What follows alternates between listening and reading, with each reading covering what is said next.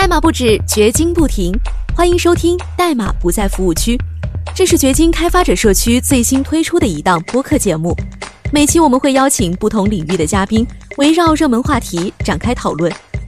欢迎收听本期《代码不在服务区》。呃，大家好，我是主持人周翔。啊，本期是我们前端向未来系列的第一期，很荣幸邀请到了三位来自大前端领域的知名专家。啊，狼叔、天珠和死月啊，首先让我们欢迎三位嘉宾，然后大家可以简单的做一下自我介绍，然后跟听众朋友们打个招呼吧。咱们要不从狼叔开始？嗯，大家好，我是狼叔，然后之前的话一直在这个。Node 领域还是有有一段时间的，然后二零一五年之后的话，主要做 Node 相关的，然后写过中号公众号，然后出过书，然后各种大会的话，基本上也都参加过了。然后，呃，二零一五年之前的话，做过 Java、BI、iOS、Ruby，然后还算还算是经验经历比较多吧。然后后面主要会以 Node 为主，我这边没了。啊，要不天珠老师，然后给我们打个招呼。Hello，大家好，我是天珠，呃，一直都是在做前端这一块。然后这些年的话，大家可能比较熟悉的是 AGJS 和 CMPM 的开源项目的核心开发者，我主要是这一块。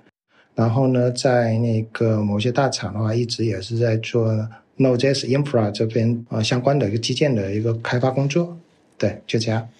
嗯，好嘞，那请十月也跟大家打个招呼吧。嗯，大家好，我是十月。然后我这边就是工作年限没有前面两个大佬大佬多，然后我基本上就是一五年硕士毕业之后，然后在大搜车、然后花瓣网这些地方都干过，后来去了蚂蚁淘宝都做过一些事情，然后基本上都是一直在 Node.js 这个领域做。然后，姑且 Node.js 其实也可以算作前端领域的，但是实际上我的在其他方面的一个前端水平的天花板应该是 jQuery 加上 Bootstrap，这个是我的一个经历吧。你别谦虚了，抢走死月了，是吧？好好嘞，嗯，那可能除了死业，可能另外两位咱们的嘉宾应该是也是属于工作年限比较久了了啊。但是其实大家也在说，应应该也都是在技术圈经营已经比较长的一些时间了。然后其实比较想问一下，大家是怎么进入到这个领域的？然后是不是也可以分享一下自己的职业生涯呀，以及在这个呃职业生涯的经历中，哪一段对自己的这个影响是最大的？要不咱们还是从狼叔先开始。嗯，我这边的话是从二零一五年的时候在天津创业，然后当时的话是在一个空港，离机场比较近。然后那个招人又不好招，然后又没有特别多的钱去招特别好的程序员，所以当时的话就在想说有没有什么办法能够成本比较低，然后又能够快速的把业务交付掉，所以当时就选了用 JS 做全站，然后用 Node 做服务端，然后 l 那个 Framework 做这个移动端，然后把所有的应用程序能用 JS 写的都用 JS 写了。所以通过这种方式的话，慢慢的就开始把 Node 用起来了。然后当时的话也是想着说能够去更好的招人，然后开始在网上写各种文章，把这个做公众号，慢慢的去积累了很多这种粉丝。后面的话就开始能够去参加各种大会，然后编辑就会找过来去写一些邀请写书这种，大致是这么进来的。后面像能进到大厂的话，其实跟这个也是有直接原因的。狼叔，你这边最开始主要是学什么专业的呢？然后你做创业是做哪块创业的？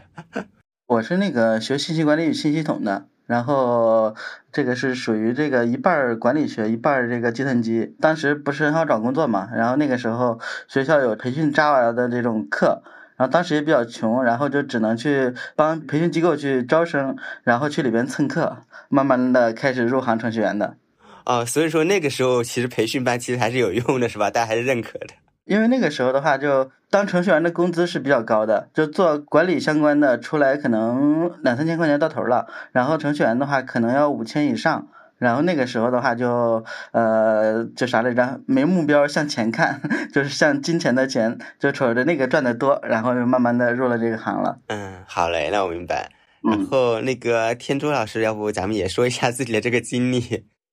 我入行会比两位早比较多。我刚工作的时候，应该还没有前端这个岗位。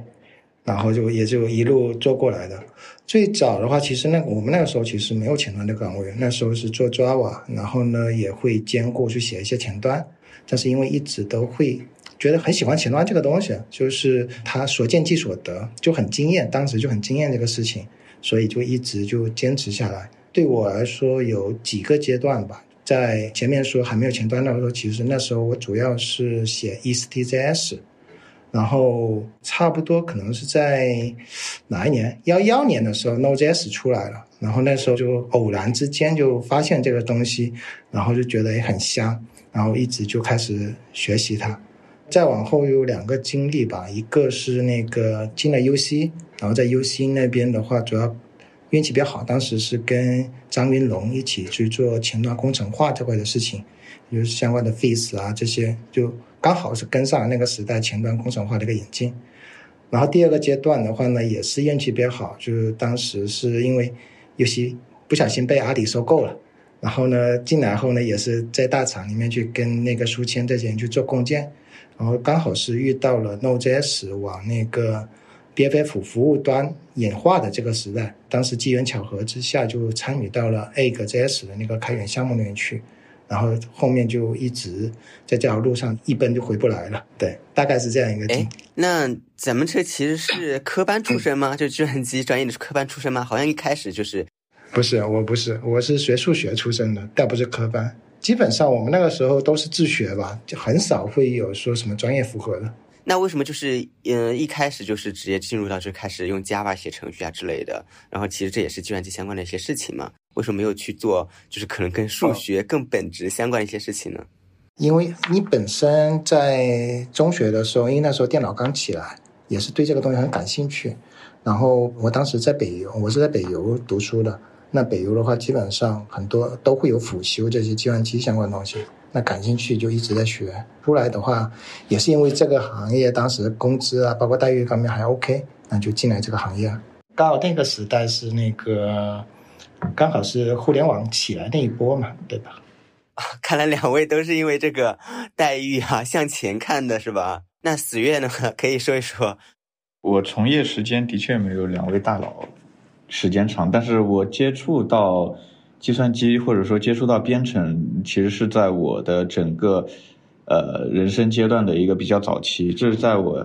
小学的时候，当时应该是教育改革啊什么的，反正我莫名其妙小学就上了一个电脑班。呃，说是电脑班，其实当时玩的都是那个小霸王学习机这种，就是大家都喜欢玩游戏嘛。当时我其实跟其他同学不大一样，我也不知道哪里弄来一些。当时是 front page 啊，或者是 flash 这种光盘，然后以及是这个书，然后自己莫名其妙就学，然后就在小学阶段学了这些之后，自己做一些小东西出来，还挺有成就感的。然后别的同学是往玩游戏的路上越走越远，然后我在这方面就开始走远。然后基本上在那个年代，作为一个不会编程的人来说，那呃一些 HTML、ASP 啊，然后 PHP 这种东西都搞了一遍。然后后来是到了高中阶段之后，我开始去接触真正的编程，是参加那个 OI 的一个竞赛。基本上这个是贯穿了我的整个学生生涯，包括我在搞竞赛的时候，就是在上课的时候，别人是在听课，我是把题目记下来，然后用手在自己的草稿本上写代码，然后下课了赶紧去机房把代码写出来。所以我最初的一个目标并不是说我要。呃，我要去写 Node.js，当时其实这些东西都没有。然后我最开始接触编程最早的一个初衷，其实是想写游戏的。因为对我来说，我以前就是最开心的事情，比如说像玩帝国时代啊，或者玩坦克大战，就是那个小霸王里那个坦克大战，就玩这些游戏。别人喜欢玩，我最喜欢做的事情是自己去做地图，然后给到我的同学去玩，看着他们玩，这个是我最开心的。所以我最开始学编程的一个初衷是写游戏，但是后来就是大学阶段也一样参加竞赛，然后剩下的事基本上也是自己倒腾怎么写游戏，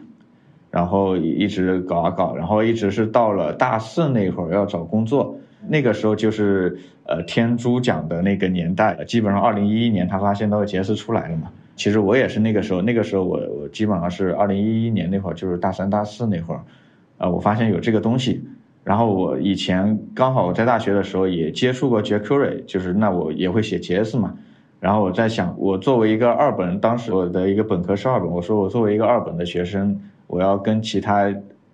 其他更厉害高校的那些人比起来，那我是不是没什么竞争力？然后我又看到了 Node.js 出来，那我想，比如说我在 C 加加，或者说我在 Java 这种千军万马里面，我比不过你们，那我自己另辟蹊径，我自己走一个小独木桥，没人跟我争，没人跟我抢，然后就去学了这个 Node.js，然后在实习的时候也找了一份这个工作。本来当时我有机会是去网易去面试游戏相关的岗位，但是刚好面试的那天呢。我实习的那家公司花瓣我去 outing 了，带着我们去烧烤，农家乐烧烤。那对于一个没钱的穷小子来说，有这种好事，那我干嘛不去？那不去面试，我就跟着去去 outing 去烧烤好了。所以之后我就从此跟做游戏无缘，然后踏上了这个写 Node.js、写 JavaScript 的这条道路。其实原因也很简单的，我觉得打不过别人嘛，打不过别人，那我绕路绕后路，我不跟你抢，不跟你争。这个是我大概的一个实习阶段，然后后来事情其实就是像在大搜车那段时间，其实我个人认为是成长比较快，因为在那里我成了 Node.js 的 collaborator，以及我去写了我的那个人生里的第一本书 Node.js 来一打 C 加加扩展这样子，这是我的一段经历。好啊，我刚刚听了一下，有的是因为培训班，啊，有的是大学辅修，有的是从小的一个兴趣使然啊，最后咱们都殊途同归，然后都走向了 Node.js 这个道路。呃，其实也想问一下，就是咱们刚刚谈了一下职业的一些经历，然后目前三位的话，其实都是在做 Node.js 相关的一些事情。那三位主要做的事情是什么？就是会有一些差别吗？我这边。差别的话，可能细的方向会有差别吧。我这边的话，因为我目前两段工作都是在两个大厂，然后是带对应这个 Node.js 方向的一个基建的建设，所以我这边应该都会涉及到。他们两个人会有专精的方向。呃，我这边比较比较杂一点，然后我在那个二零年以前的话，是 Node SSR 做的比较多。当时的话，像那个对 PCH 五那种高流量上用 SS 做 R 做性能渲染，这个地方做的比较多。然后二二年之前的话，做了两年的那个 D to C 和 P to C，就是前端智能化相关的，就前端和 AI 去结合去做一些提效相关的。之后的话，在菜鸟做了一年多的低码相关的事情，然后大致都是围绕这个大前端领域去做的。我这边。基本上也是分几个阶段吧。第一个阶段就是用用它写业务，那个基本上就是毕业那会儿，包括实习，包括第一份正式工作，花瓣和大搜车两个阶段。因为他们公司当时的技术栈就是 Node.js，所以就是用 Node.js 直接去写业务。这是第一个阶段，当时用 Node.js 的原因非常简单，就是它可以抓几个前端的壮丁就能开始过来写业务。第二个就是它写出成品的那个时间会比较快，它的一个研发效率会稍微高一点，就并没有那么笨重。后来自己在这一方面有了一定程度积累之后，开始往那个生态。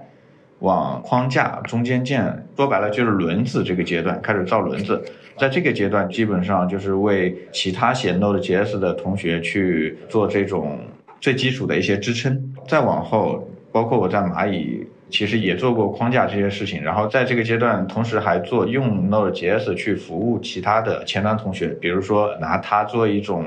大家可以简单粗暴理解为前端页面托管的这种系统。这个东西就是它本质是用 Node.js 写的，但是它又不是纯粹的业务，它更多的是服务于前端的一些基础建设的一些设施。那可能跟刚才狼叔讲的 SSR 也是类似的这种服务于前端的那种基础建设。因为我本身对 Node.js 有一定的了解，包括是对于它的源码、对于它的架构都有了解，所以我现在更多做的是。不再拘泥于说一定要是 Node 减 JS，我目前在做的事情是基于 V8，然后去做另一个更轻量级的 JavaScript 运行时，然后让它更符合于我们当下的这种 Serverless 或者 Fast 的这种架构，让它可以更贴近未来。这个东西它就不一定是 Node JS 了，但是同样让前端同学可以用 JavaScript 在后端上去施展它的拳脚，这个是我目前做的一个事情。我听下来，其实我们三个可以分三层。那个狼叔那边的话，他更偏向于之前做的事情，偏向是对外应用层那一层。然后我的话主要是在中间基建这一层，就是相关的基建服务。十月现在做的事情会更偏向一些往底层一点，就是 V 八啦那一层的事情上去，跟资源这层的事上去。呃，我其实想问一下，就是说。从 Node.js 然后出来到现在已经也是十多年的时间了，然后它的发展也是挺迅速的。就是我比较想了解一下，就是三位嘉宾啊是怎么样看待就是 Node.js 它的这个发展现状的，以及它对于就是大前端发展啊有哪些影响？要不咱们这次从十月先开始，然后再狼叔，然后再天珠，好吧？行。然后 Node.js 其实出来十多年了嘛，然后从最开始它是。可以跟 PHP 或者说跟其他 ASP 这种同等地位的一个脚本语言，然后让它可以，呃，当然 Node.js 它是运行时，就是语言是 JavaScript 嘛，就是它的出现可以让 JavaScript 同样跟 PHP 一样可以写后端了，然后并且 JavaScript 它的一个受众群体比较大，因为你只要写前端写浏览器里面的代码，你就会用到 JavaScript，所以它很多时候可以说一份代码同构在前端在后端都可以跑。这个是可以极大的一个节省人力，然后写这个代码的那些同学，他都可以脑子的上下文不用切换，就是不用太区分自己是前端还是后端，然后就可以一套的把这个东西写好。这是 Node 最开始出来的一个定义，然后越来越发展到后面，就是可能它在后端的一个地位看起来可能会变小了。但是实际上是因为 Node.js 在其他领域的一些能力逐渐的展现出来，然后它的一个总地盘变大了，那么看起来它在总地盘里的那个占比可能看起来会变小一点。然后它在其他领域呢，就比如说 npm 的一些生态，比如说我做前端的一些打包构建，这些都是服务于前端的。那像 Webpack 啊，然后像 Vite 这种都是作为这种给前端用的一些工具链的一些东西。然后再接下来就是像之后冒出来的像桌面应用，你像 Electron 或者之前它还有一个叫 NWJS 这个东西，让它在桌面端也可以写这些应用。然后这么发展下来之后，基本上就到了前几年，就是一九年、二零年那会儿。Serverless 出来之后，Node.js 这个东西，我个人认为又焕发了一个新春。就是 Serverless 有一个非常重要的点，它的启动速度要非常快，因为你不需要关心服务器的扩缩容，完全有调度层给你做好了这些事情。那么它的一个启动速度要非常快。然后相较于其他一些笨重的后端语言来说，Node.js 它有着这个天然的优势，所以在 Serverless 领域也逐渐会有崭露头角。到现在为止，我个人觉得不一定非要拘泥于 Node，就是前端同学的话，只要说自己用 JavaScript 写任何东西能写出来，就是非常好的。这个其实叫阿特伍德的那个定律嘛，凡是能用 JavaScript 写的东西，最终都是会被用 JavaScript 写出来。这是我的一个看法。然后 Node.js 对整个大前端的影响，我个人认为它从最开始的做一些代码的压缩啊什么的，我记得以前好像是用。PHP 写的还是用 Java 写的？就是以前好像搜狐有一个，这个等一下天珠大佬或者狼叔大佬可以指正一下，具体是哪个我忘了。到后面 npm 这些东西出来之后，工具链出来之后，绝大部分的这个前端工具链最终都是用 Node 来写的。这个是我觉得 Node.js 对整个大前端最大的一个影响。那个十月刚才讲了一下一个现状，这个问题我可以补充一些。在圈子大家也知道，我之前经常讲一句话，就是我一直坚信 Node.js 是对前端的一个价值，是一个当下不可或缺的一个基础设施，尤其是对前端那个价值非常巨大的。所以我一直在这一个方向的话，其实我自己的定位就是作为一个记录者，我希望作为一个亲历者，把整个领域的一些事情摸索跟记录下来。所以我之前还专门做过这个 Node.js 的一个考古啊，包括去看。No 以前的历史怎么样？特别是 No 在国内，在阿里第一行代码是做了什么事情？然后它是怎么引进的？第一个应用这块，我之前是做过一些考古的。那回到问题的话呢，我觉得 No 对前端领域的是非常非常不可或缺的一个基础设施。那体现在哪些方面呢？首先，我们知道前端这几年主要发展了几个经验，一开始从刀耕火种的阶段，然后到了前端工程化的一个阶段，接着到这个全站工程师的一个阶段，再往后就是现在这个阶段。那在前面从刀耕火种到前端工程化这个阶段，它出来很大程度上是因为 Node.js 的一个出来，它导致前端领域有很大的一个变革。比如说刚才十月提到前端以前构建，像我那时候我说我们那时候没前端，构建用什么？构建很多就用 Maven 啊、用 ARM 啊这些 Java 体系的一些东西去写构建工具。从 Node 出来后，相应的业界出现了 Gram、Webpack、Babel。像 Gram 让我们有自己的构建工具，Babel 让前端停滞很多年的标准化重新焕发了一个生机。那 Webpack 呢，又让我们的一个前端工程化有了一个基石。然后再加上 NPM，NPM 这个东西呢，让前端这个生态也是有了一个承载的一个地方。现在的前端的 NPM 包的话，是遥遥领先于其他任何一员。现在应该是近四百万的一个包了，到现在。所以刚才提到 No 给前端带来这些变革，那这个就是 No 给前端带来的第一个最初而且最大的应用场景，就是命令行工具，也就工程化这一块的。那接下来到第二个阶段呢，就是前端曾经有一长段时间就往全站工程师方去领域，那这段时间呢，其实就是用 Node 来写后端的服务，俗称也叫 BFF。这一块的话，也是 Node 为前端去拓宽场景一个点。因为这时候 Node 往全站走，那除了往服务端，其实还有刚才十月提到了啊 PC 端，然后 APP 端，这个就很多这些基建，包括一些框架，其实都用 Node.js 来去做的。第三个就刚才提到的 NPM 这个事情，也是为前端带来的很大的一个价值。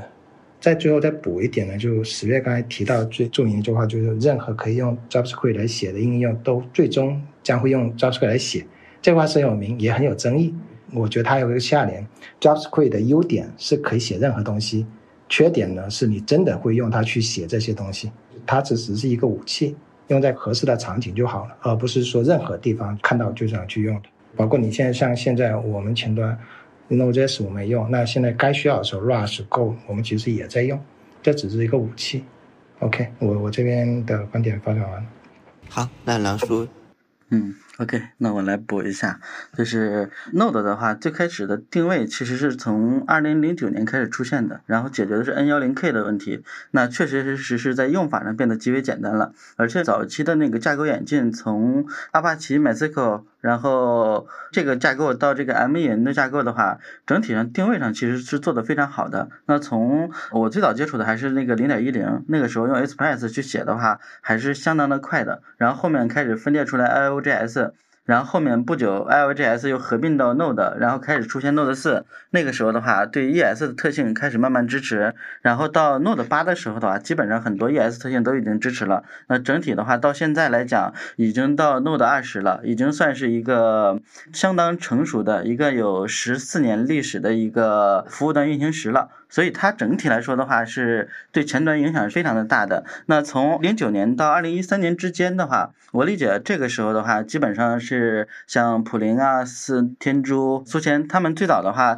苏仙在那个阶段的话，主要是做服务端相关的探索。那个时候也很多，比如像普林和谁去做这个 Event Loop 的这种网上争吵啊什么的，有很多很有名的例子。像 InfoQ 上有大量的文章，像深入浅出 Node.js 也是这个阶段沉淀出来的。然后之后的话是二零一三年到二零一八年之间，我理解的话，这个阶段主要是随着前端的整体发展来去演进的。那在这个阶段里边的话，第一个是 BFF。那这个的话是 backend for frontend，然后前端从纯 PC 到移动端到 Pad 各种端的适配，所以每个端需要的 API 渲染 API 是不一样的，所以根据 API 来决定交互，在这种情况下诞生了这个 BFF。那在这种场景下的话，前端其实是从职能上是更想着说转变一下，那能从单一的 UI 交互变成对于接口胶水层也能做一些事情，所以这个阶段做的事情的话，绝大部分还。都是 BFF，然后像 SSR 是属于其中的一个增强的点，对于极致性能的时候会有一定要求。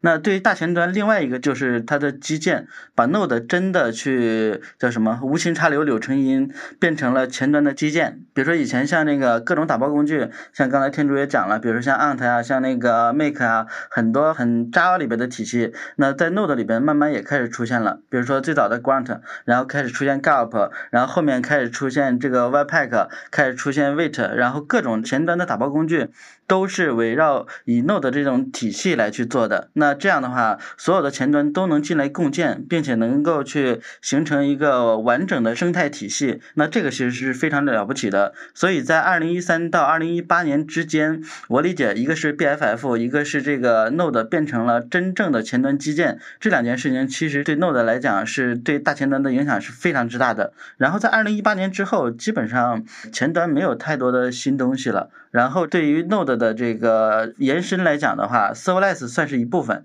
通过这个 JS 去写这个 Fast 的话是非常快的一种方式。那在这种情况下的话，又给那个 Node 又找到了一个新的一个领域，包括像十月现在做的边缘渲染容器这部分，也是一个非常好的一个方式。然后未来来讲的话，我感觉可能说围绕以后像那个 AI 的延伸的时候，AI 和全站之间，那这个时候的话，Node 还是有一层更好的一个发展空间。那目前大家。可以看到，像 OpenAI 他们提供的这些 SDK 的话，Python，然后 Node，然后可能还有 Go。目前主流的语言的话，应该是这些。那对于未来来讲，可能在 AI 的背景下面，我们对于这个全站的需求会更加的强烈。那 JS 对于 Node 对于整个前端的这个辅助的这种。定位的话会更加的放大，所以我还是非常看好这个 Node 的全站的这个方向的。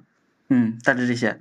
好嘞，感觉好像把我们后面这个 未来展望的部分都已经聊到了啊。但是其实刚才啊，狼叔也提到了一点，就是可能前端能做的东西没有那么多了。就是现在其实是有一个观点说前端的这个内卷特别严重嘛，是吧？可能需求也没有那么足啊，特别是在整个这个啊趋就是行业趋势的这个影响下，然后想了解一下啊，咱们的这个三位嘉宾是怎么去看待这件事情的？嗯，要不咱们从那个天珠老师先聊一聊这个事儿。嗯，指的是那个大前端的现状是吧？对，就是因为确实刚才那个老师也提到了嘛，就能做的事情好像也没有那么多了。然后这几年大家可以看到一些，还是那几个框架是吧？发展来发展去，然后也没有特别多新的东西出来。嗯嗯，其实有那个稳定，这个才是常态。前几年其实一堆东西出来的时候，那大家不天天在吵，你前端又出了一个东西不？现在这个阶段反而是进入了一个稳态阶段，也就是你相关的基建进入了一个成熟期。这是每一种语言或者每一种技术站，它到一个阶段就是个必然的情况，这是个好事，就是它稳定了，那你就不需要学那么东西，你可以在一个上面深入去做积累。所以我觉得说，第一个是没有那么多新东西出来了，这个并不是坏事。那第二个就是说，前端的现状的话，确实那个去年一年有非常多的前端已死啊这些论调出来。呃，从我个人的角度去看的话，其实还是有。非常大的一个空间在那的，为什么？就是我对前端的定位一直都是人机交互的工程师，这个是也是以前玉博跟我去分享他的一个观点。我们知道人机交互工程师只要有 UI 有界面有些地方的话，就必然会有前端，所以前端这个岗位并不会去死亡。它现在更多的其实是大环境上，这个大环境的原因导致其实每个岗位都有这样的一个问题，只是前端以前会。比较活跃，所以相对会比较招黑去说这个事情。那呃，现在这种情况下呢，我的建议其实就是说，扎实的去找好前端，就在自己公司里面和相对业务结合的地方，这个地方其实是真正就是让它去发挥它的价值，去反哺你自己的一个效能也好啊，你的质量也好啊，在这一块其实是可以做一些呃深钻和做投资的，对。我的观点是这样子。好，那请十月也聊一下。呃，这个我其实也可以顺着天珠的话继续往下说。呃，首先就是一个稳态，这个我们可以想象一下，就是一个叫炒作周期的概念，它是那个 Gartner 公司提出的一种分析方法嘛，就是炒作周期它其实是一张折线图，会迅速往上涨，然后迅速往下跌，但是不会跌到最开始那个谷底，然后。到一个谷底之后，慢慢的再往上爬，然后这里其实分几个阶段，一个是触动期或者萌芽期，后面就是一个分值期，然后再是低谷期，最后是光明期和高峰期。基本上触动期前端基本上就是最开始萌芽之后，那个时候可以说是触动期，比如说像 jQuery 各种就是刚出来那会儿，然后再到分值期，分值期基本上就是真的是百家争鸣。再往后，你比如说 React、Angular，然后。呃，view 这些东西出来，然后会到一个过高期望的一个分值期嘛，然后再接下去就是到一个呃泡沫化的谷底期，这个可能就是近两年，包括这种论调出来说这个前端已死，但实际上这么大的一个产业或者说一个领域，它不可能死掉的，接下去肯定是照着这个模型去匹配的话，接下去肯定是一个稳步爬升的一个光明期。然后再最终是到达一个稳定生产的一个高峰期，然后这个就是刚才田主讲的，到达一定稳定阶段之后，它并不会再继续冒出那么多各种新鲜的玩意儿，肯定是一切东东西的出现，肯定是瞄准了这个领域某一个方面或者方向的一个痛点去击破，然后才会出来这么一个新东西，而不再像之前为了造轮子而造轮子。那这个是一个前端的，我个人认为它也是符合这个炒作周期的这个规律。然后第二个就是关于刚才天珠讲的那 UI 界面嘛，那前端工程师离离 UI 界面离人机交互最近，那么这个时候我们其实不一定就是要拘泥于界面这个字。首先第一个前端，什么叫前端？它是区分于后端离用户更近的一个端叫前端。然后它其实包括你 Web 也是前端，包括你其他的一些客户端，其实都算前端。包括再往以前推个十来年那会儿，还没有这个概念的时候，当时。我们更多的是讲你这个是什么架构，你是 BS 架构还是 CS 架构？那 BS 那就是 browser server 嘛，CS 就是 client server 嘛。以前都是讲 BS、CS，后面才有所谓的前端这个概念。然后在前端这里面，以前比如说腾讯叫重构工程师，或者说其他前端是切图仔，你是写界面的，对吧？但是什么叫界面？什么叫用户界面？它都是源自于英文 user interface，所以叫 UI 界面。但是 interface 这个东西，它又不一定。全是说界面，其实，在英文的本意中，各种东西都有可能叫 user interface。你只要是跟人机交互，它可以是用户接口，可以是用户界面。这个 interface 它的一个含义是非常广的。包括之后我们要面向于与 AI，就是整个大 AI 的这个来袭之后，那对于新新一轮的所谓的 user interface，它还一定是界面吗？它是不是有可能就是跟市面上各种语音机器人，什么天猫精灵啊、小度啊，各种这种一样？你说一句话，它就能回答你。这个东西对于用户来说，它就是一个 user interface，但是它的中文翻译就不一定再叫用户界面了。那么这些东西其实。都有可能，在我这边是都认为这是叫 front end 的一些东西。为什么所谓的前端工程师这个名字起的那么大？那为什么一定要把自己拘泥于说只写 HTML 界面的这个领域呢？这是我的一个想法。所以就是我认为啊，它到达一个炒作周期之后，作为我们从业者，不一定要拘泥于只写 HTML 页面，整个所谓的前端它所涵盖的整个范畴是非常大的。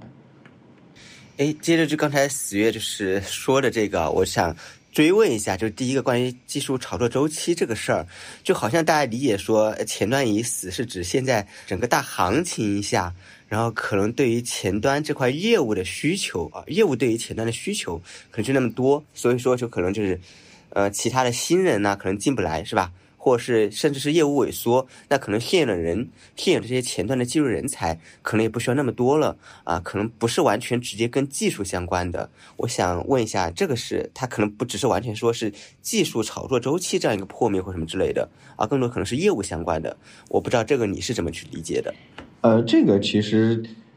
其实抛开前端或者抛开甚至你抛开整个技术来说，都是这样的。你。任何的事物，它都必然会有一个蓝海阶段，也有一个红海阶段。那么，我个人认为，到红海阶段之后，它并不是说这个东西就不需要了，只不过可能在这个市面上存量的这个。供应方已经超过了需求方，那这个时候其实无非走几条路嘛，一个是供应方想办法自己消化掉，第二个是在需求方这一侧，其实我个人认为还是有非常大的一个可造领域，大家不一定就是非要盯着眼前这里，就是说我一定要去做什么什么框架，我一定要去学什么什么框架，反而我觉得首先自身要一定要服务好自己的一个业务，如果你是自由从业者，那可能就是你的甲方，或者说你在公司里做。那肯定是首先要服务好你的业务，然后在这个基础上，你再去找说有什么突破口，让自己可以不拘泥于这个所谓的写页面这里。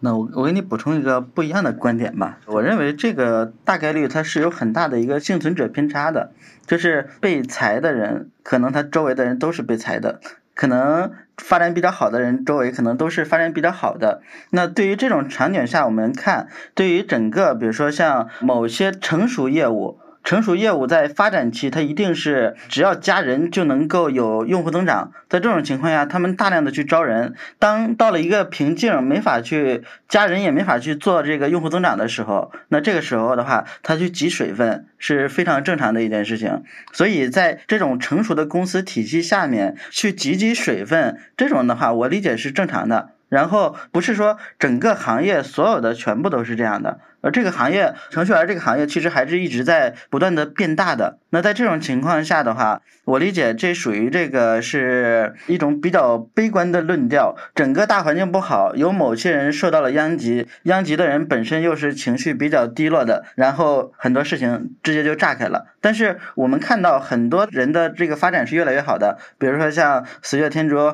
比如说像很多这个行业里边的发展非常好的同学也非常多。然后像这个呃范这种。拿到投资的，今年其实也在大幅度的变多，让我们知道的这种创业公司的话也是变多的，所以我觉得这个行业没有想的那么悲观的。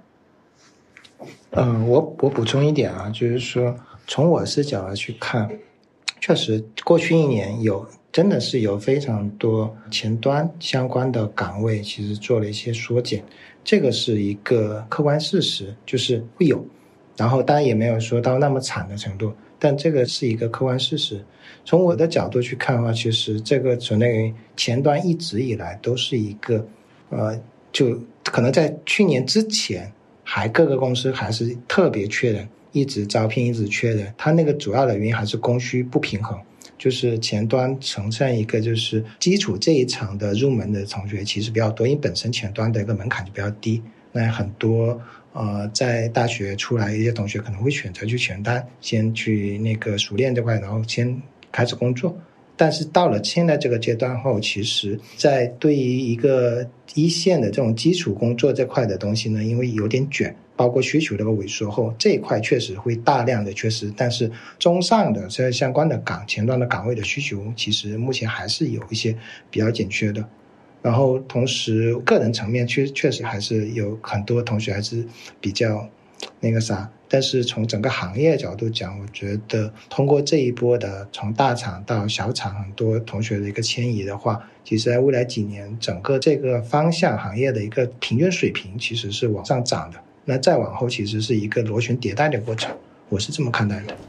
哎，好，那我也接着就是刚才就是呃，狼叔和天珠说的，我也补充一下啊。狼叔其实也说了，可能就是有些幸存者偏差嘛，对吧？然后好的继续好，然后坏的话可能是有一些情绪渲染。那我觉得其实包括刚才就可能是天珠说了，就是可能是一个结构性的这个呃问题，那可能就是基础的偏多，但是可能大家对于就是更资深的、更具有能力的这样的需求会更大一些。那但我觉得可能就是大家都是一些这种个人的感受啊，或者是基于自身的一些观察，但可能确实没有这样一个全貌啊，就是可以很直观的呈现给大家。我就是其实我觉得掘金应该去做一下这样的一个调研，是吧？让大家知道一下，就是说在前端这个领域啊，目前到底大家是一个什么样的一个生存状态，然后是个什么样规划？呃，那我接着想问一下，我我这里想其实想我刚才想补一点，就刚才我说那个，确实我们去看整个趋势是这样子的。但是，因为有句话不是说嘛，“时代一个灰尘掉到一个人身上是一座山”。因为我很接触很多这类型的同学，确实，你入行失业啊这些还是比较那个啥的。那这一块，我觉得能关怀可以关怀一下，看看怎么样去帮这些同学能往上提一提，挺好。行，有点离题了。但没有，呃，其实我就是顺着这个话，我们接着往下呃聊啊，是这样子。特别是天珠也说到了，就是我们就是。对于那些同同学是吧？就是对于潜在的这些同学，那其实呃，当然可能也会有失业的，也可能会有发展比较好的，那可能有比较基础的，也可能有比较资深的。那就是大家啊，在招人的时候或在面试的时候，你们是会比较看重候选人的什么样的特质和能力的？就是呃，想看看一下大家是怎么去啊做这个面试和招聘的。嗯，要不咱们从那个天珠先开始？嗯。我这边的话，因为我基本上是做基建这个方向的，包括日常就认识些同学的话，我去招聘的话，我第一个要求的点其实自驱力，就是好奇心和自驱力这块我是很看重的，因为技术的东西其实学起来很很快的，关键在于你对这个方向有没有兴趣，你有没有好奇心，有没有自己去钻，这个内驱的动力其实是更重要的。我我经常会有时候会说一个点，就是我去面一个人的时候，如果我去跟组内同步，哎，面那个人怎么样的时候，其实最高的一个评价可能是我跟他聊的时候，我看到他眼睛里面有光，就他聊一个技术的时候，我就看到他真的眼睛是有光那种类型的。所以我第一个要求其实更多的是他的自驱力，然后其他的给两位同学补充吧。我一般最看重这一点。实际剩下就是可能实际的我工作中需要的一些积累的技术。好，要不那个老叔说一下。好的，因为我带过业务，也同时带技术，那两部分的话，招用人标准是不一样的。业务的话，通常是说责任心比较强，然后技术够用就好。所以在这种情况下的话，招人的话其实没有特别严格的那种考量。那对于做技术类的话，首先还是要好学，这个就跟天珠说的自驱力这种是一样的。如果我给你讲一个东西，你能学会一个东西，那还凑合；如果我给你讲一个东西，你能学会三个东西，那这种的话通常是非常好的苗子。那这种的话，其实是更愿意教的。然后第三个的话，其实是关于坚持，那能够在某一个领域持续的去投入，那这种的话是非常难得的。比如说像那个张宇阳，他在做那个 SSR 框架的时候，他经常比如说三点钟、五点钟可能还在发那个消息在问，哎，这功能应该怎么做会更好？这种技术热情。能够在一个领域持续投两年以上的这种的话，我理解是特别难得的，所以我们也非常期望说能够招到这种倾向的做技术的同学的。思月，你这边有补充吗？我先点一下刚才天珠讲的一个事情，就是眼里有光这个事情，我真的是比较有感触，因为之前我有一个同事，应该是前同事吧，他其实之前有一段时间比较低迷，然后后来。好像是当时的 TL 说让他问他对某个事情，因为要做一个新的事情，问他有没有兴趣。然后刚好他对那个东西非常有兴趣，然后就是 TL 出来跟我们说，就是聊这个事情的时候，就真的是发现他的眼神都不一样，就整个眼神里面非常有光。包括我之前一样，我其实之前也招了一个同学，当时也是状态不怎么好，好像是处于也是一个低迷状态。然后我给他讲了一下我这边做的事情，因为我这边当时就是做我现在我刚才讲的那个用 V 八来做一个 GS 的运行时，然后做各种调度。然后他听到这个事情之后，就是非常激动。然后当时我就是背着我的老板溜出来跟他喝了一个咖啡。然后那个时候我跟他聊了挺多，然后他就是一直款款而谈，跟我聊了一个下午。最后就是我们把这个同学就招了过来。就是某一个人他对这个事情感不感兴趣，有没有自驱力，这个是你跟他稍微聊几句。能从他的那个状态中就能非常直观的感受出来，就是呃，这个人在某一个领域上面，他的自驱力够不够，他的一个兴趣点够不够，他的专业能力够不够。然后在其他的一些点的话，就可能对于我来说，就是可能会针对年限不同，会有不一样的一些方式。比如说，如果是一个应届生。那我肯定是以考那个最最基本的能力为主，因为很多时候这一类同学都是更偏向于白纸一张，就是可塑性非常强。这个时候反而是看他更通用的、更基础的那些能力。你比如说是对于计算机科学这一整个领域里面的一些内容的理解，你包括是像数据结构啊，或者说是。呃，算法啊，或者像计算机科学里的一些其他一些方面，如果是后端的话，会有数据库；那前端同学可能会跟一些编程的范式相关。然后，可能再高级一点的同学的话，会就着他的以前做过的一些项目，然后会去问他的一些架构啊，或者各方面的一些问题。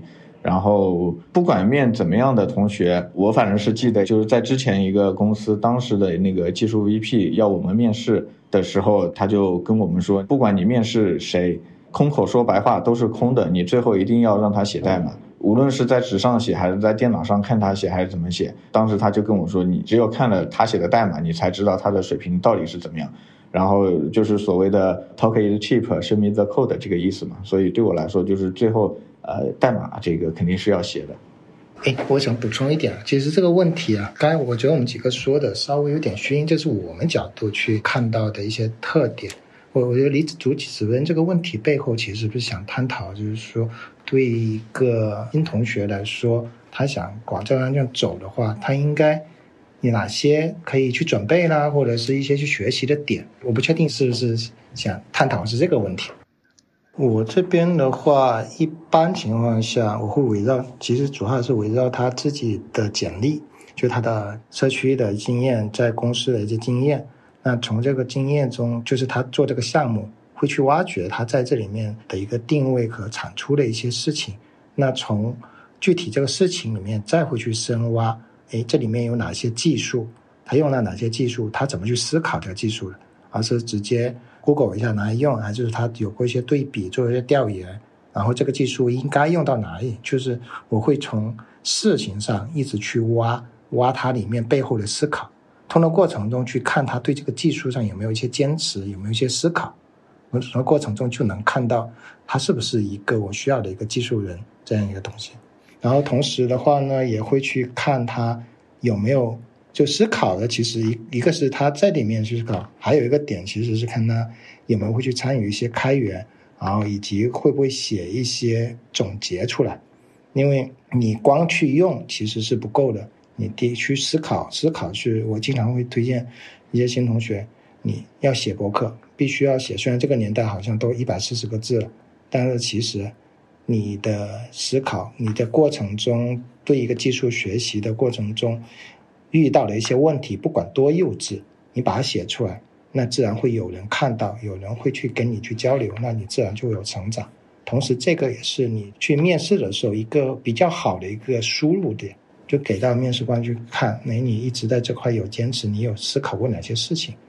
这个总好过短短的那个半个小时的一个面试时间。然后开源也是一个，就是开源的话，就刚才十月说的，看你的代码，那开源就是把你的代码。秀出来给大家看。那此处我也给掘金打一个广告，欢迎大家来掘金写博客。然后我其实想就是接着刚才那天就说了这个，就是你会就着那个候选人的简历去深挖嘛？就是你能不能判断出来，或者你怎么去判断说他这个简历里面这些项目啊或者什么之类的，是不是真实的？然后他是不是参与的这么深啊？你会怎么去判断这个事情吗？这个其实我们按我们工作这么多年的话。一个项目，我们去只要问里面的一些细节，就是这个架构是怎么样的，就是中间有什么事情，然后再找一两个它里面的一个专项，比如说可能有性能优化专项什么，就这个去问他，他真做过，他就是做过；不做过这个事情，他绝对是忽悠不了我们的。就是假设这个人他真的没做过，但是呢，他对里面细节了如指掌，那跟他有没有做过其实没有区别，因为我们需要的是通过这个事情去了解他的一些思考，对技术某个方向的一个思考能力。嗯，明白。好，那最后一个问题问一下三位老师啊，就是，嗯，我们谈了这么多关于前端啊，可能它的一些发展啊，包括可能就是大家对于一个前端人才的这个面试一个标准啊等等，其实想问一问三位老师，然后咱们这个对前端未来这个发展前进的一个看法，以及就是说对于个人来说，怎么样去准备好成为一个优秀的前端工程师？嗯，要不咱们从那个狼叔先开始。嗯，好的。前面讨论的时候有一个，我们其实都讲的是 Node 的各种优点，然后呃，再再稍稍补充一下，大家也都在说大前端怎么怎么样，什么各种。其实从我的角度看的话，我觉得还有很多事情是可以做的，比如说像现在这个 CommonJS 和 ESM，然后以及引入 TS 之后，我们整个这个模块体系其实还是比较乱的。这个地方目前写法上其实不是很舒服的。然后第二个的话是整体的所有的外部框架上，整体看还是相对来说乏力一点。然后后面的新增的一些新思想，或者说新的效率上提升的话，可能还没有那么多。然后第三个的话，就是像服务端里边常用的，比如说像这个分布式事务这些的话，其实在 Node 领域里边深耕的还是偏少的。然后第四个的话是 NPM 上的模块，其实很多质量和成熟度，比如说跟 Go 比，跟这个 Java 比，其实还是存在一定的这种不足的。这整体的投入上还是偏弱一点的。包括后面，比如说我们对于 Rust 的集成啊，或者说做一些更深层次的，比如说像 ESM 这个 Boundless 的探索，然后包括 ESR 到底怎么用，很多点上我理解其实还是有非常大的空间的。那这块儿的话，就是稍稍补充一点，呃，我觉得当下可以做的一些事情。然后下面的话再讲一下关于大前端未来的两个想法。第一个的话是期待交互上的变革。然后天竺刚才也讲了，说前端还是围绕人机交互的。那我确确实实也非常认同这个观点。那么随着这个 AI 的兴起，那接下来一步的话，会不会出现，比如说我们手机上的虚拟键盘消失掉？我们完全通过语音来控制，或者通过像苹果 MR，通过眼控，通过这种 3D 的 VR 和 AR 的这种方式去联动，把这个类似于苹果 MR 的这种做到更小。那比如说像什么脑机接口啊，很多这种新一代的这种硬件交互的变化，然后来催生下一个十年。那我理解这个其实是有可能的，因为 PC 已经走完了这个它的历程，然后移动端基本上也差不多了。那下一个十年，在 AI 在这种 3D 的加入的情况下，是不是有可能有更多的这种硬件交互上的演进？我理解的话，可能是已经快了。然后第二个的话是关于这个 AI 带来的一个发展，就是以后的话，我们会不会面向大模型去进行开发？那这件事情的话，目前看。基本上已经成为定局了。所有的周边的生态，比如说像 LangChain 啊，或者做数据分析，或者一些基础的算法、算力，包括这个显卡，这算力这部分都已经非常强了。唯一差的就是，比如说 GPT 四出来了，GPT 五什么时候出？GPT 六什么时候出？那这个能力越来越强的情况下，是存在说如何改变我们的交互形式的。比如说像那个 GPT 四出现这个 Function Call，那在这种情况下，我们在做产品的时候，真的。还要像以前一样，先出 RPRD，然后做 UIUE，然后再去开发怎么怎么样吗？是不是也有可能说，我们可能直接只去做好一个接口，这个接口怎么样去更好的去把它描述出来，其他的由这个 ChatGPT 来去组装。所以类似于这种的话，我理解其实是存在这种可能性的，而且大概率的会进来。然后目前的话，像我们在 AI 领域前端能做的，比如像 D 码。DSL 出码，或者是在 Copilot 这种代码级的增强以外，呃，目前这方面探索的还是比较少的。我理解这两个点应该也还是比较可能的下一个十年的发展的两个点吧。我这边大致是这两个想法。好，那也请死月帮我讲一讲，就是你觉得前端未来还有哪些发展前景，以及就是个人怎么去做好这个准备吧。嗯嗯，我我先说一下个人吧，就是对于个人方面。其实刚才天初也讲了，就是你的专业水平啊，各方面，但是包括用人方面，就是缺的永远不是最基础的那一波人，缺的永远是中阶或者再往上高阶这一类人会比较缺。其实现在别的我不清楚，就是作为一个 Node.js 这边，我的一个比较直观的感受是，可能有一个不大乐观的点，就是这中间出现了一个断层。明明我们很缺人，但是在缺人的情况下，我们也招不到合适的人，这个是一个比较尴尬的点。然后第二个就是对于个人发展来说，虽然说网上很多面试面经就是让你背八股啊什么的，但是呃对于我来说，就是八股可能是次要的。就是你如果对一个东西你知其然知其所以然了，那么它具体到某个细节的时候它长什么样，这个事情反而是不重要的。就我拿一个我被面试的经历来说。当时好像是问我。事件循环是怎么样？然后红任务和微任务是怎么样？其实我对它具体的一个顺序啊，各方面我就是没有记那么清楚。但是我当时的回答是给当时的面试官讲了一下整个，包括你事件循环它的一个实现的原理，或者说整个红任务和微任务在实现的时候它是应该是怎么样的。但是具体顺序我肯定是不清楚。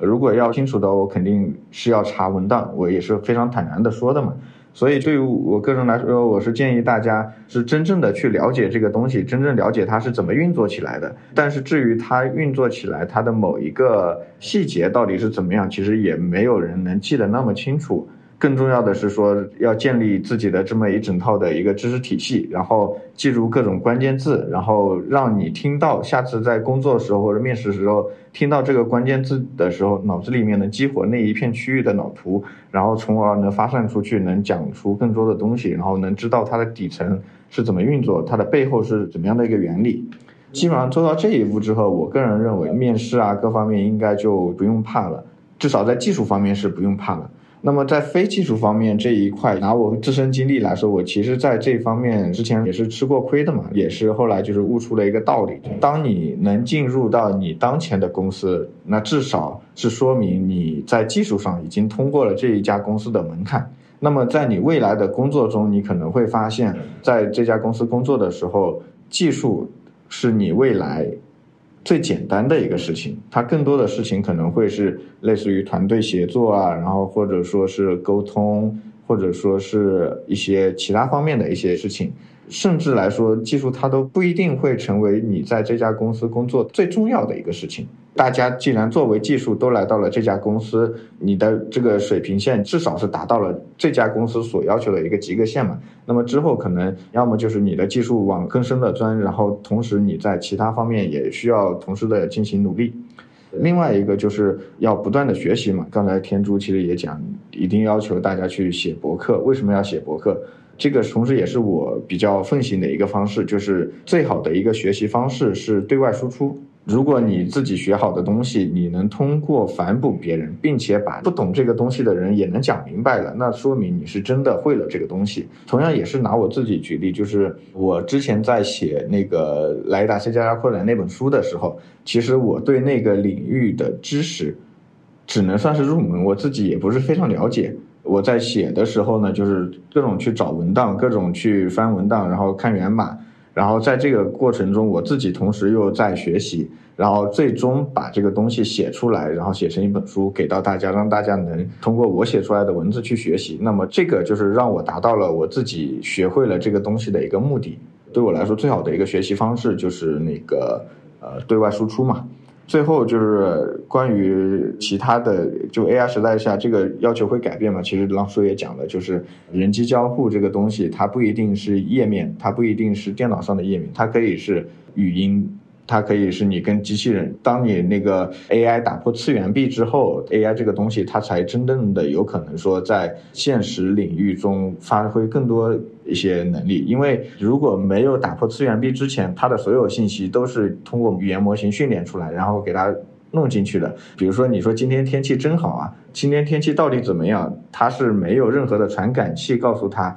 啊，当前湿度怎么样，温度怎么样？那这个就是没法让 AI 让他的大脑做出这种判断。那么未来如果说有了各种传感器，让它能够接触到真正的现实三次元里面的各种内容，比如说温度、湿度、声音，然后比如说味道啊这些东西，那这个时候它才会。有了跟人一样的那种生命力嘛，那这个时候它的那个交互手段肯定跟我们现在所谓的前端，然后里面写页面这个完全是两码事。那么我们在这方面不一定说我们现在就要去研究，我们可以保持一个观望的态度，然后看它未来到底是往怎么样的方向发展，然后到必要的时候，你觉得如果时机到了，那可以往那边再去探探去看看。啊，以后的一个人机交互的一个方式究竟会是怎么样的？然后提前给自己做好一个准备。说的功利点，就是不被时代潮流给落下嘛，对吧？就基本上就是这样子。好嘞。嗯，我这边的话呢，补几点啊，就顺着十月刚才的话题啊，在社区做科普工作很多年了，也有很多同学会找我去聊他的迷惑的事情。我基本上我对他们建议，永远都有一条很重要，就是写输出，写博客。我找不到任何理，我就跟他们说，我我找不到任何理由，你不应该去写个博客。所有人学过的东西，你如果不能用你自己的语言把这个知识给表达一遍，那其实没办法证明你是真的是学会这个事情。往往你在一个东西你觉得你会了，当你想把它给通过你语言表达出来过程中，你会发现有很多问题，从而你会去进一步把它给学扎实掉。然后有些人可能会担心说：“哎，我这个东西啊，无非就是官网上的东西，我再复述一遍。那这个我刚才说了，是用自己语言去表达。第二，有人会担心说，我这个东西写出来，然后如果有错误，能够被别人看到，会觉得我很幼稚怎么办？那我觉得很很奇怪。你有错误的东西，你写出来被别人看到啊，给你指出来，这不是好事吗？帮你找到了问题点。所以我一直很推崇啊，像比如说大家其实现在可以上掘金嘛，对吧？然后开一个专栏。然后日常一些学习笔记啦，然后遇到一些问题啊，去都可以把它给记录啊写出来。提到这个，其实跟刚才那个面试啊，面试以前有人问我一些面经的时候，其实我突然想到这个点呢，就是说，我们从简历上作为面试官，我看一个东西的话，你如果去描述说，哎，我做过什么事情啊，我用过 Angular，我用过 Vue，其实这个是很引不起人兴趣的。但是如果你在博客上，你去通过一个东西去描述啊，我因为什么事情啊，我这边去需要用到 Vue，然后是某个能力。为用这个东西，我在过程中做哪些思考，对哪些选型调研，最后踩了哪些坑，然后最后怎么弄？其实这个事情就是很好去表达你自己的一个探索精神，包括你这个学习能力跟产出，这个是一个很好的事情。最后一点呢，就是刚才主理人问的那个点的话，趋势这个，我就前面讲了，我也不太想讲，我更多讲的是一个回到个人上去。因为我个人的话，曾经在小公司待过很多年，就知道一线同学其实的辛苦。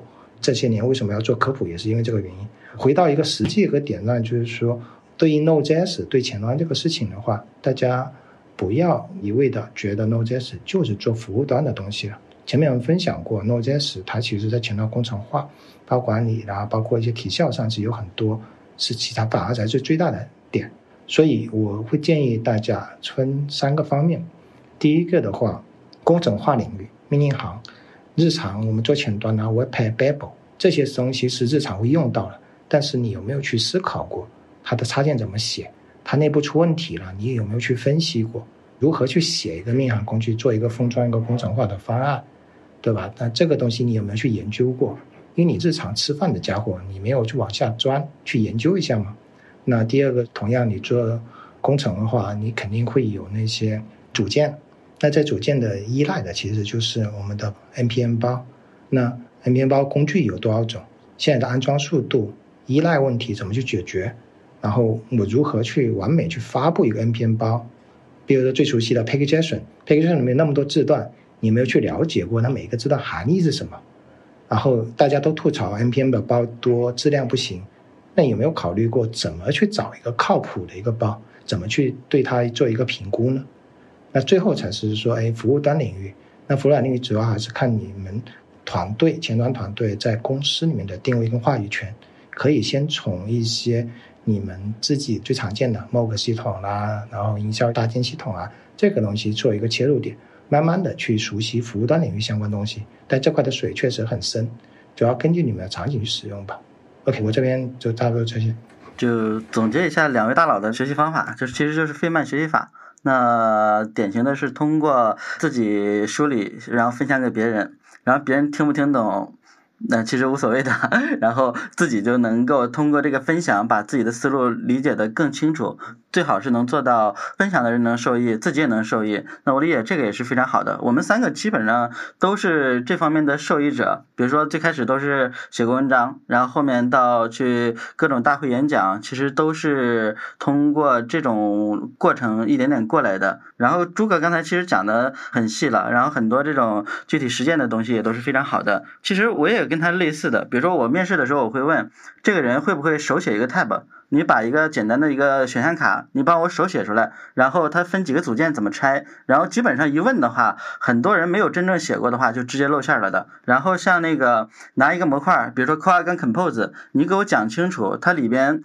用到的工程的东西到底有多少。比如说它的测试是什么，它的 CI 是什么，然后它的每一步的核心功能是怎么实现的，然后一点点的去抓，把这些东西能抓出来，其实也是蛮好的。然后比如说我们再看这个路由匹配，路由匹配的话，像正则转路由，或者是说像 Find My Way 这种基于 Registry 做的这种方式，它们到底哪里好？数据结构在哪块体现了它的优势？比如说像那个前缀数啊，很多这种和基数数之间差别是什么？然后很多的话其实是可以问的非常的深的。还有的话就是大家的在思路上的一些变化，比如说我们常常会强调说，ITTP 里边像 Pass、Query、ITTP Verb 这些东西，那能不能说有一种方式，我不写这些东西，像 RPC 一样，在这个 ITP 协议上直接调？那这种的话，其实像那个 HTTP/C 点 DEV，它做的事情就是类似的，那也能够很好的去让用的人更简单。那通过种种的方式的话，其实不断的去梳理，然后最终的话能够有形成自己的知识体系，然后通过不断的分享总结，然后在掘金啊或者其他网站上去分享，那能够有更多的反馈，无论是正面的还是负面的，其实都是对我们自己成长是非常有益的。所以我经常说的话就是少抱怨，多思考，然后未来更美好。大致其实也是这个含义的。其实我们都是费曼学习法的忠实的实践者。好嘞，谢谢老叔，感觉今天给我们这个掘金打了好多广告哈。然后接下来就是我们这个掘金听众的这个提问环节了啊。我们现在其实挑选了三个问题，可能每位老师选择一个来回答。啊，第一个的话，他是说在职场上遇到了不 nice 的领导啊，应该怎么办？怎么去处理和应对 这个问题？看看哪一位啊，我们的嘉宾来回答一下。十月呢？你不是遇过吗？啊？什么叫不 nice 的领导？我这个我感觉定义定义有点宽泛，但是有几点吧。首先，我们先排除掉类似于什么 PUA 这种。那如果是这种的，那真的就是看自己有没有办法能脱离这个团队啊，或者怎么样。坑你一下。但是如果只是说他的行为啊，包括决断啊，各方面都是正确的，只是说他对你的一些态度上，或者说他的一些姿态上会比较强硬，或者说他一些相处上面会让人感到不是非常舒适。那这种情况下，我觉得还是有办法可以去解决的。这个时候就是我们更多的是去想，你的领导需要你是要做什么，你通过你的什么样的方式能帮他解决什么样的问题，就这个是我们需要思考。的事情，就比如说他把一个事情交给你，就是你能多思考一下，他需要你做这个事情，需要你做到什么程度，然后你需要自己在哪些方面有一些自己的想法，然后从而去推进这个事情，让你的领导不用每天把眼光盯在你这里，然后要推着你去做事，在他下一次找你之前，你基本上就能把事情做得非常漂亮。那这个时候，我觉得你帮他解决了问题，那这个时候他应该会在。与人相处上面，我个人认为是会缓和很多，甚至会对你有另眼相看的一个想法、一个看法，这是我的一个想法。其实太啰嗦了，就一句话，要么忍，要么滚。那也没有，主要是你要想好动机是什么，为什么会有这样子的？你把事情干漂亮了，那自然而然问题就没了。除非说他真的是 PUA 你，那那种那就没办法了。主要是这个问题太宽泛了，不同情况是不同分析的。到底是大家有误解，因为站的 team leader 的角度和一线的员工的角度，这如果他们之间的信息不对齐，那这个有时候站在不同的角度，其实会让我误解。对。那如果是 PUA 那种的，就另说。就这个，我觉得问题还是稍微宽泛了一点，不同情况不同分析吧。对。呃，下一个问题稍微具体一点啊。这个听众说他已经在现在的公司工作四年有余，目前在考虑跳槽到另一家公司。在做这个决定的时候，老师们会考虑什么呢？我理解这个其实就是看大家在跳槽的时候，主要是看重什么样的条件吧。要不天珠老师来回答一下这个？哎呀，我跳槽次数真的不多呢。工作快二十多年了，我好像只跳过两次。对，是这样子的。这个我觉得还是看你个人的一个点在哪里。就是说，你跳槽，你追求是什么？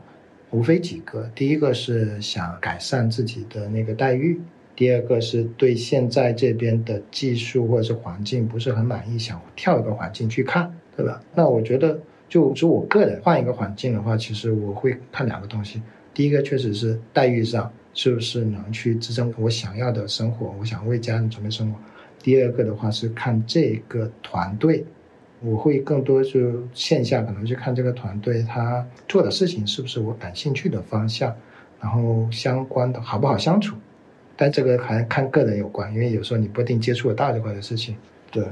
可能其他的两个老师看能不能补充。对我跳槽不多，跳槽最多的应该是我了。我觉得是这样的，我在那个二零一七年之前的话，我基本上换十多家公司，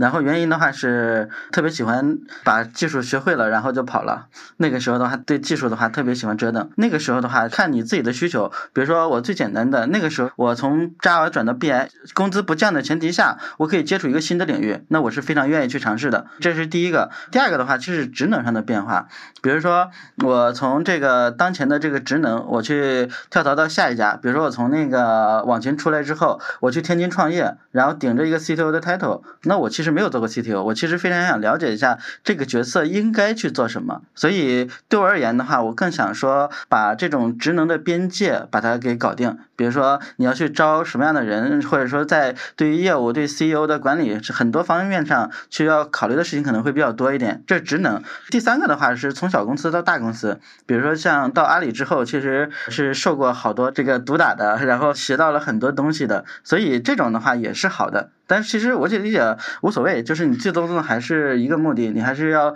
自己干的能开心一点。然后至于前三个目的，你能其中选一个，那当然是最好的了。我这些，嗯，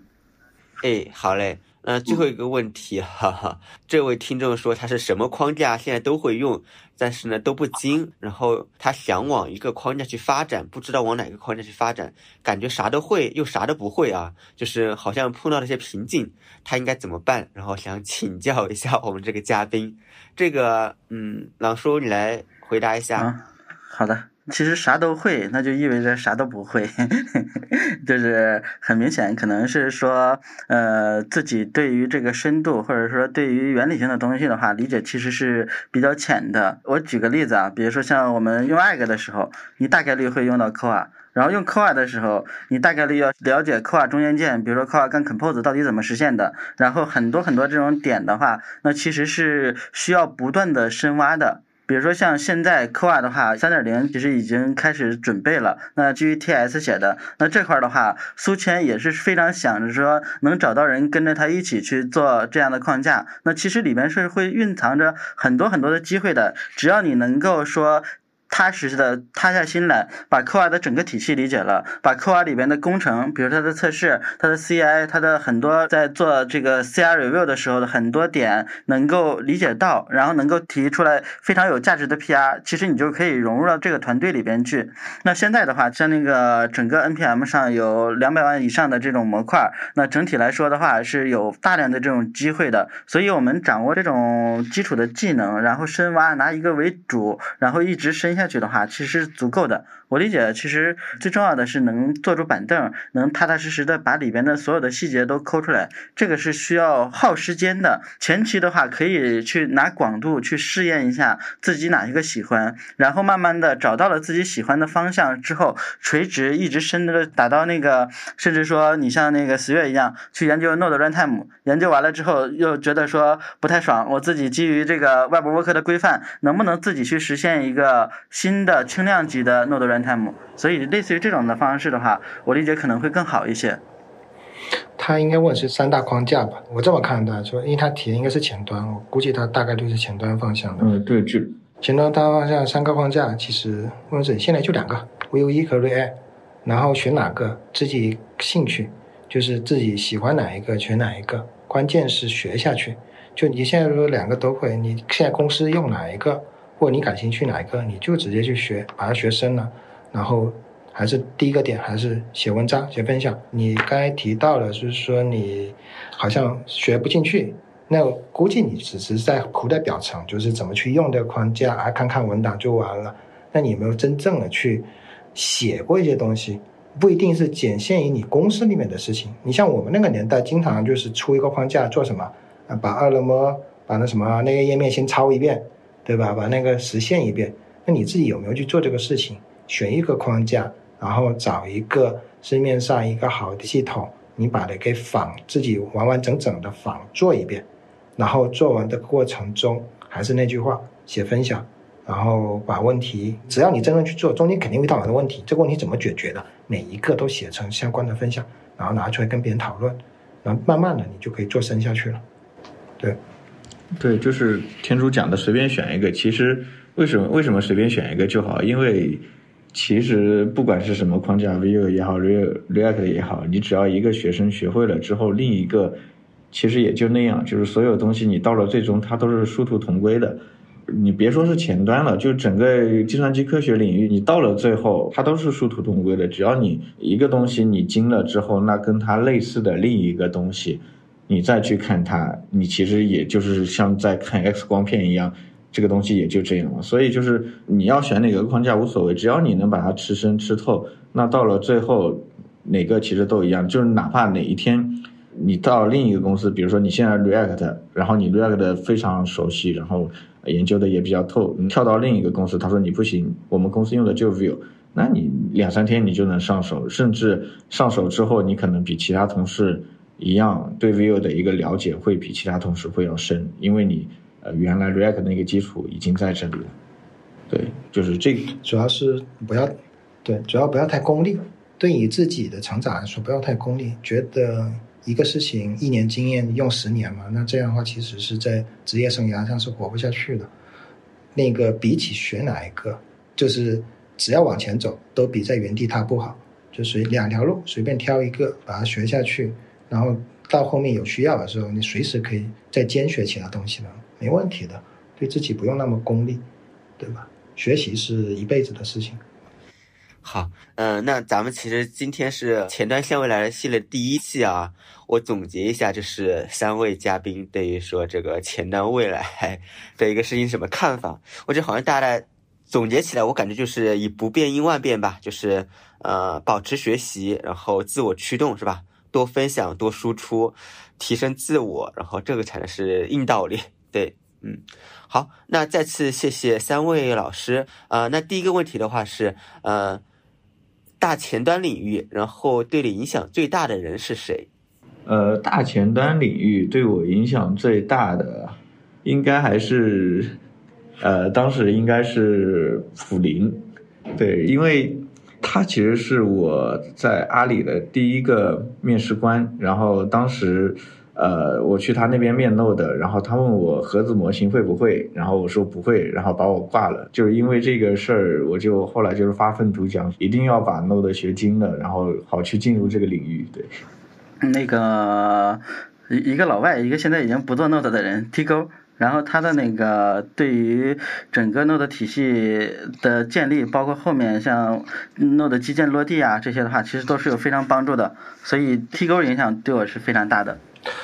嗯，帮最大的话说一个是吧？那云龙吧，对，张云龙就是在当年那个做前端工程化，也就是刚才提到的前端从刀工火种到前端工程化这个阶段，当时很有幸的遇到了他，然后跟他一起去探索这个，也就是他让我能真正的去基于 Node 作为一个武器进入这个领域，从而后面才有机会去往服务端啊 A 个这方面去演进。所以我平时挺感谢张云龙的。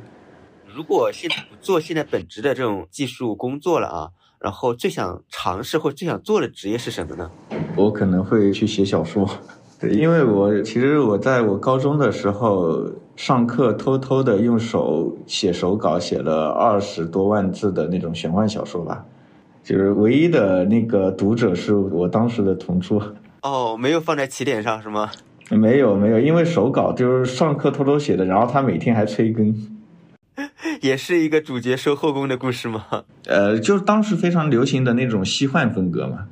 嗯，好嘞，好，那梁叔呢？嗯，我的话还是想做一个自由职业者吧，然后最想做的事情的话是搞开源技术的这种培训。就以后不工作了，然后什么也不干，然后就既可以接触开源项目，然后又可以赚点钱，然后以这种方式来去做。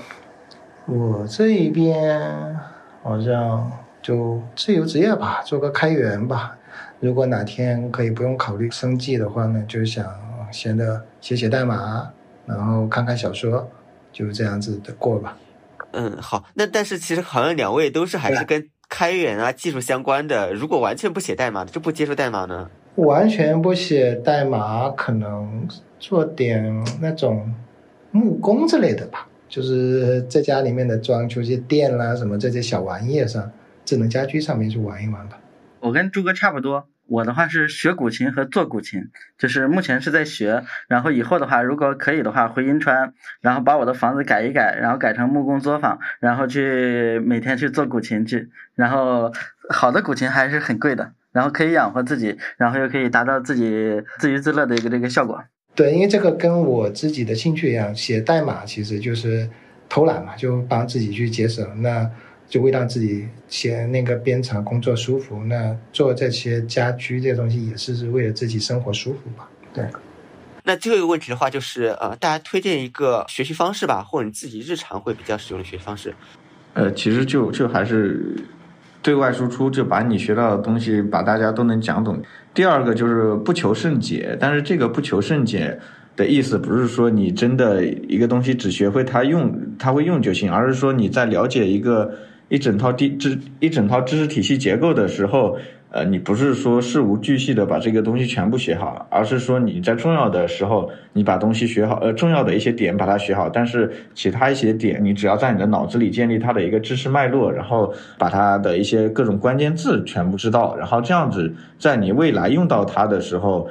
你能根据这个关键字马上去回溯出他所需要的各种知识，因为现在各种知识你都能从网上学到嘛，所以就是说你在必要的时候把某个东西吃透，然后剩下的那些点在建立知识脉络的时候，只需要不求甚解，把所有的关键字这些东西记住就够了。这个是我的一个学习方式。啊，费曼学习法其实那个所有都已经讲完了，然后我再说一个呃不太一样的，就是脸皮厚点去面试。然后一个月内去通过面试掌握某项技术。然后我以前学 iOS 的时候，然后就通过这种方式去面了一个月，然后把市面上所有的书都看完了。然后很多，比如说像那个缓存原理，然后这个进程调度，然后这些性能优化相关的，都是通过面试来学的。我觉得这个也是一个很好的方式，但是前提脸皮要厚一点。嗯。呃，除了前面史月说的那个知识脉络跟那个写分享外，我自己还有一个学呢，其实就是参与开源。嗯，这里想提的其实参与开源不是一个非常复杂的事情，它是很简单，也不需要心智负担。你不需要去主导一个开源，参与开源不等于说你写核心代码，你只要它整个开源的生命周期里面，你日常肯定会用到，比如说 Webpack、Vue 这些开源项目。你用的过程中发现它有一些问题，不管是那个踩坑心得啊什么，你把这个东西写成文章，或者是在 i s 里面去提供一些复现方式，去帮作者去优化。那再进一步就是，呃，我以前会有一个学习法，就是我学某个技术的时候，我会泡在这个技术相关的论坛或者是 GitHub 上去，我去看别人提出的 issue，别人遇到的问题，然后呢，我去帮他去解决。也就是一个目的驱动。我看到有人的问题，这个过程中我会去解决的问题。这个过程中我可能去看源码，会跟别人交流，从而我就帮别人解决问题的时候，自己也学会了这个事情。那再进一步，你从前面使用到交流，那就动手，发现这个开源项目有一些 bug，或者是作者需要实现的能力但还没实现，那这时候就撩起袖子就开始去提交 PR 就上了，呃，然后再往后呢，就自然而然你就有可能会成为某个开源项目的核心开发者。其实我觉得就是参与开源是一个渐渐式的，然后很小很小一点点的参与，但是这个过程中能对你有很大的一个改变，包括你自己的影响力、你自己的能力、你的一个自信心啊什么的，所以开源是一个很好、非常有性价比的一个学习方式。可以交给主持人。好好。再次谢谢 三位嘉宾啊！感谢收听本期代码不在服务区。感兴趣的听众呢，也可以关注掘金开发者社区公众号，后台回复“听友群”即可加入群聊。